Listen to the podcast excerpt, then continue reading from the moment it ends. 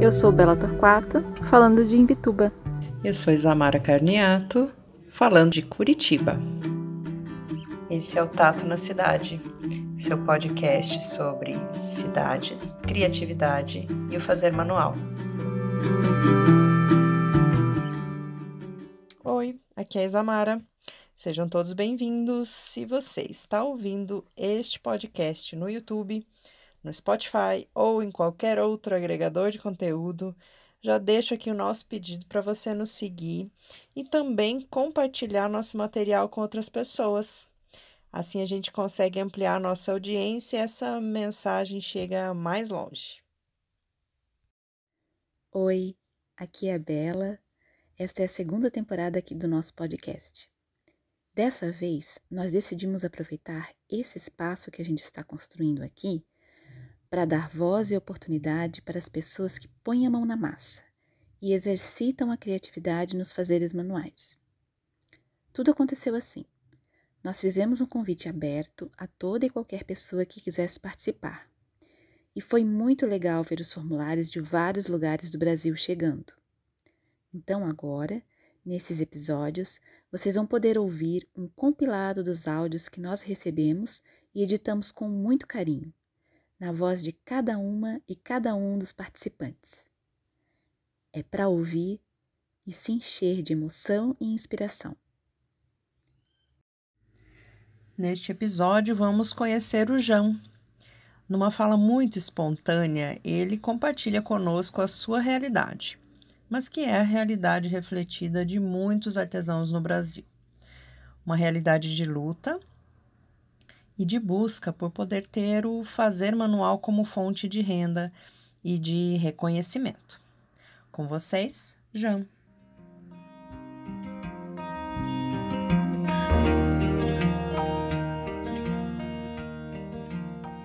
Boa tarde, boa noite, bom dia.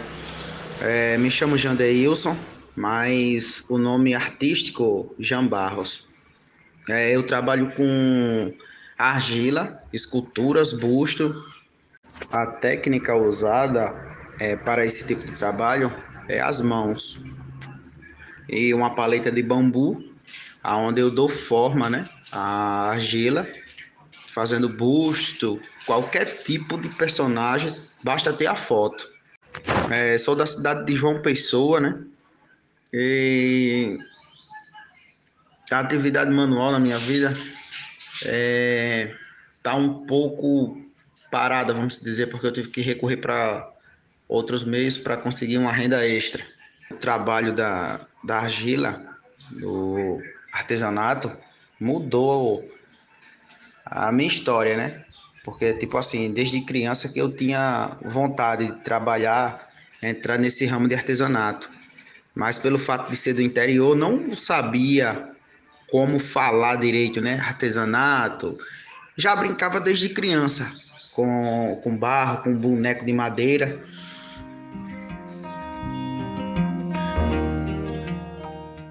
O processo de produção da argila, ela é retirada, né? As margens do rio Paraíba. Vai um processo de um dia para o outro, né? Para ela ser decantada, ser limpa tirado toda a sujeira da argila. Aí começa o processo de trabalhar a argila.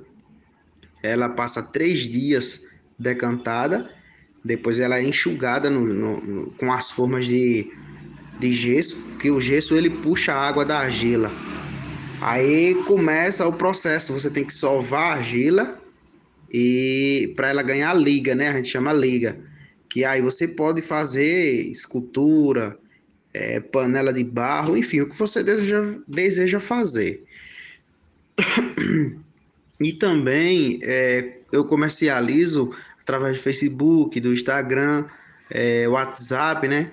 Inclusive, eu acredito que tem alguns aí que vão ouvir o podcast que deve conhecer, né? Se tiver algum lutador de jiu-jitsu, vai conhecer o Feu BJJ. Feu é um cara que eu conheci através das esculturas, né?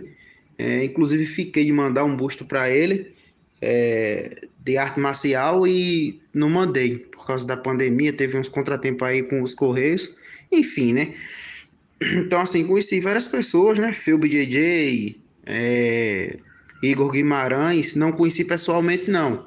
É, Igor Guimarães, eu fiz um busto dele, pintei, e aí ele comentou no Instagram, né? Fiquei muito feliz. É aquele comediante que ele é do. Ele fez o Pânico na época, o bonequinho Josias. E então, eu aprendi, foi umas aulas que eu tive com o mestre Zaya, cara muito conhecido, né? Teve um, passou um tempo na Globo, fez cenários da Xuxa, e é um cara que eu tenho me inspirado nele também, mestre Vitalino, Cícero Dávila, que é um cara aí do, do São Paulo. São ótimos caras, né, no mundo da, das esculturas.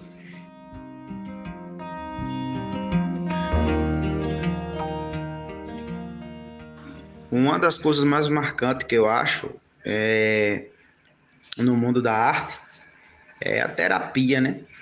Desestressa, desestressa. É, e também me deu a oportunidade, né, de eternizar pessoas da minha família, tipo meu avô, foi quem me criou, foi criado pelo meu avô. Meu pai deixou a minha mãe, enfim, existem várias histórias, né, assim. Então, meu avô me criou, eu eternizei ele. Fico muito feliz em ter eternizado meu pai, meu avô. E essa é uma das oportunidades que me deixa muito feliz, entendeu? Você não recorrer a outras pessoas para eternizar uma pessoa que você ama tanto. Você mesmo vai lá e eterniza a pessoa.